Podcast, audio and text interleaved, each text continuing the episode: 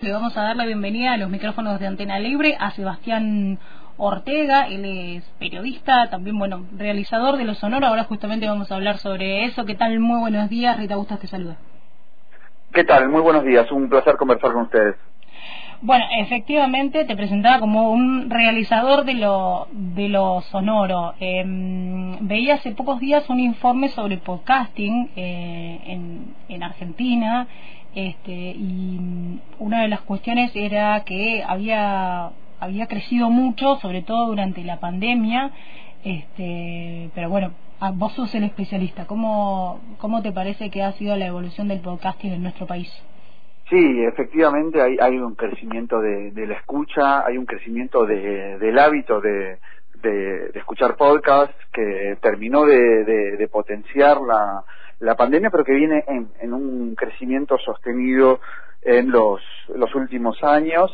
Eh, creo que lo, que fue modificándose también es, el hábito de escuchar eh, historias en audio, eh, el, hábito de poder escuchar incluso hasta los mismos programas de radio que, escuchan y los recortes y demás, de escucharlos por fuera de, los, de la transmisión en vivo que tiene la, la, la radio y, y, además esto fue de la mano del crecimiento de las producciones, tanto a nivel local como a nivel global, eh, donde se fueron complejizando y, pensando y repensando también las maneras de producir audio.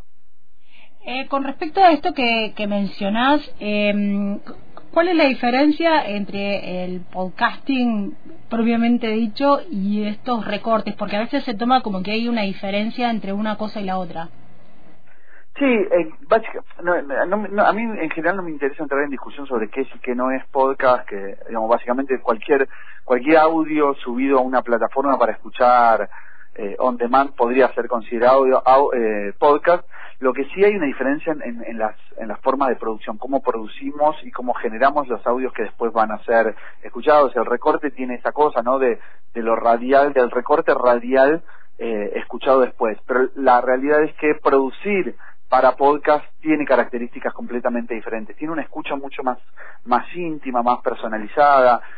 En, en, general hay una, una manera de escuchar que está más pensada para, tanto en la calidad como para escuchar con, con auriculares, con audífonos, eh, de poder concentrarnos en una historia que no tiene la, escucha radial en, lo cual, en, la cual hay, hay, una conversación por lo general mucho más distendida, eh, alguien está llevando a los chicos al colegio y baja del auto, los deja, se sube y sigue escuchando sin, sin perder una continuidad ahí en, ese relato. En cambio, el podcast requiere en general una escucha muchísimo más, más personalizada, más atenta. En ese sentido, la producción del, del, del, contenido requiere una producción que esté pensada para esa, para esa escucha. Hay muchísimos más detalles sonoros en la construcción, eh, hay un relato más minucioso, un trabajo de guion mucho más preciso y, precioso de, del atendiendo sobre todo al detalle que esa producción radial no tiene. La, la, manera incluso que se escucha que escuchamos en, en el auto en el estéreo del auto eh, tiene otra calidad también eh, la de la transmisión radial que el podcast eh, en la apuesta del podcast requiere otro trabajo y, y, otra y otra manera de producir eh, ¿Quiénes son los, los, oyentes o, cómo se compone la oyentada, como decimos aquí nosotros en antena, de, podcasting en nuestro país? Eh, no lo tengo tan claro, creo que habría que, mirar la última encuesta de consumos culturales eh, que se hizo a nivel nacional. Ahora no recuerdo específicamente cómo se compone, sobre todo son audiencias bastante más jóvenes, pero que están ampliándose eh, bastante en cuanto a, rango etario. Yo creo que ronda entre los 20 y los 30 más o menos. No lo tengo a mano ahora acá a, esa encuesta de consumos culturales, pero, pero es, sobre todo una, una audiencia bastante más joven. Claro, bueno, justamente te, preguntaba por esto, digamos, porque es como que el, podcast eh, era la nueva radio para las nuevas generaciones. Este, ¿Crees que eso ha variado? justamente pensando en esa encuesta, yo, en, en, si bien hubo una caída en el consumo, en la escucha de, radio, eh, la verdad es que no termina tampoco de como de, verificarse la idea de la muerte de la radio. Eh, no lo tengo, la verdad es que no, no lo tengo tan claro, creo que es en parte eso. Eh, pero en parte también es otra forma de, de, escuchar o de consumir eh, contenidos. Creo que también va más de la mano con consumos de series. El, podcast es un contenido seriado en general, entonces tiene esa cosa de, de, de escucha como, como para maratonear, ¿no? Como alguien ve un, mira una serie en Netflix y escucha podcast en, en sobre series, sobre determinados temas. Yo no sé si reemplaza la radio, eh, o al menos en Argentina no termina, no sé, los, los podcasts, los daily, los podcasts diarios, no terminan de aparecer con fuerza. Los grandes medios no, no, no tienen grandes intervenciones en el mercado del podcasting. Eh, creo que la radio le, le, todavía le queda, le queda una larga vida.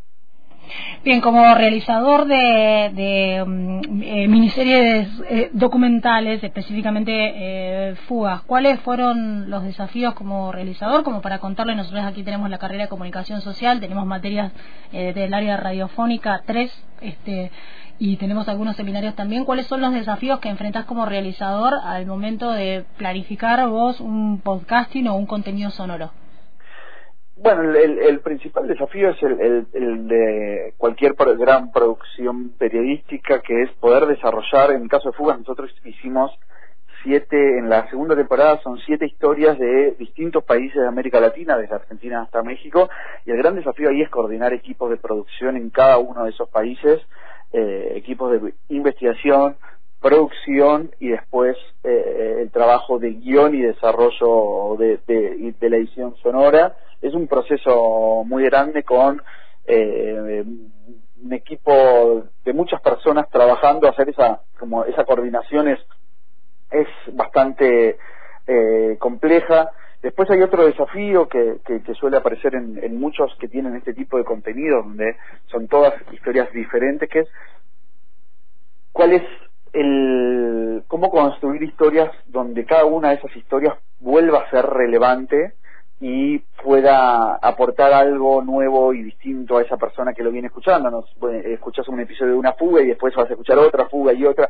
¿Cómo hacer que cada una de esas historias sea una historia singular, una historia diferente, y que cada una pueda concentrar la atracción y que yo escuchando una tenga el deseo de pasar a, escuchar la historia, la historia siguiente, donde las historias son muy diversas también porque eh, transcurren en distintos países de América Latina, eh, cómo hacer que una historia, como cómo universalizar de alguna manera esas historias, ¿no? Una historia de México pueda ser interesante en Argentina, en Chile y en Uruguay, y una historia de Argentina puede ser también interesante en, en México o en Centroamérica. Eh, un poco ese trabajo que tienen, que suelen tener ese tipo de contenidos, es como la universalización de las historias, eh, pensar cómo trabajar temas complejos y difíciles sin dejar de pensar en, el entretenimiento también, porque nosotros trabajamos con, grandes historias, con historias dolorosas incluso, pero no dejamos de pensar contenidos que sean atractivos para, para alguien que lo escucha y que, y que, y que se mantenga atrapado como, como si estuviese viendo una película. Eh, creo que bueno, eso es como los grandes desafíos del periodismo en general. Eh, ¿Qué se necesita para empezar un podcast? ¿Qué se necesita? Eh, yo creo que tiempo y voluntad sobre todo. Eh, no, no, no creo que haya, para, para comenzar a hacerlo, no creo que haya grandes requisitos, solamente el, el deseo o la, la, la, el equipo necesario para hacerlo. Eh, no es un trabajo, creo, para una, una sola persona. Eh, lo, lo, ideal sería armar como al, menos algún equipo y empezar a hacerlo, básicamente.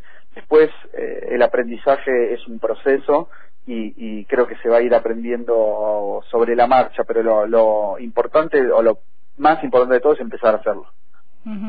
Sí, pensaba también en, entiendo que no compite, eh, pero sabiendo que vivimos atravesados por, por pantallas e imágenes, este, que también es un desafío eh, creativo, eh, cómo hacer lo sonoro atractivo, prescindiendo de esa imagen o cómo generar una sinestesia en quien nos oye para, para que sea atractivo.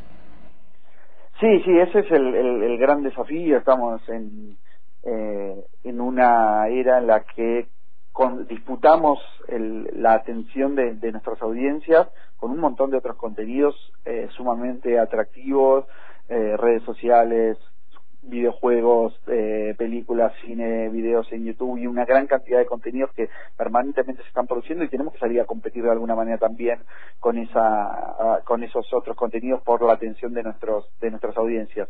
Eh, no es como en otros momentos donde un buen contenido garantizaba necesariamente su escucha, ahora se requiere de un montón de otras cuestiones, pero bueno, es básicamente eso. Eh, bueno, enlazado a esto, ¿es rentable producir podcasting? Si es rentable, eh, no sé. No, con las plataformas de difusión. Eh, no, no, no, no, es rentable como otras producciones, no, no tiene la, la, la potencia de, del audiovisual, por ejemplo, de lo, de lo que puede hacer generar contenido para YouTube o para streamear.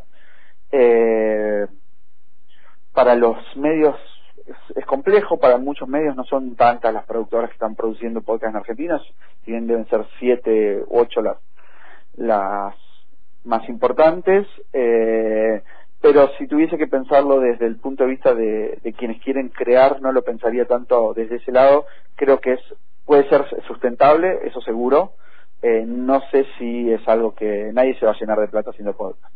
Mm. Eh, no, hacemos radio porque nos gusta. ¿eh? eh, ¿Dónde te pueden seguir quienes estén interesados, interesadas en seguir lo que lo que producís? Bueno, particularmente eh, como el fantasista en las redes sociales, tanto Instagram como Twitter, pueden seguir Anfibia Podcast, que ahí están todos los trabajos de Anfibia. Acabamos de, de publicar uno ayer, que es una alianza de Anfibia Podcast con El País de España, un podcast, una miniserie documental sobre Javier Milei, un perfil eh, privado y público del, de uno de los principales candidatos a la presidencia en Argentina eh, y pueden seguir en, las redes de Anfibia Podcast todo lo que produce Anfibia. Bien, muy interesante esta, esta recomendación que haces, la vamos a dejar linkeada allí en nuestra página web. Sebastián, muchas gracias por el contacto con Antena Libre. Bueno, muchísimas gracias a ustedes. Estábamos en comunicación telefónica con Sebastián Ortega, él es periodista, productor, guionista y host de algunos muy buenos podcasts que podés encontrar en redes, después te lo vamos a dejar linkeado. Hablábamos sobre, eh, bueno, cómo es producir contenido sonoro en nuestro país.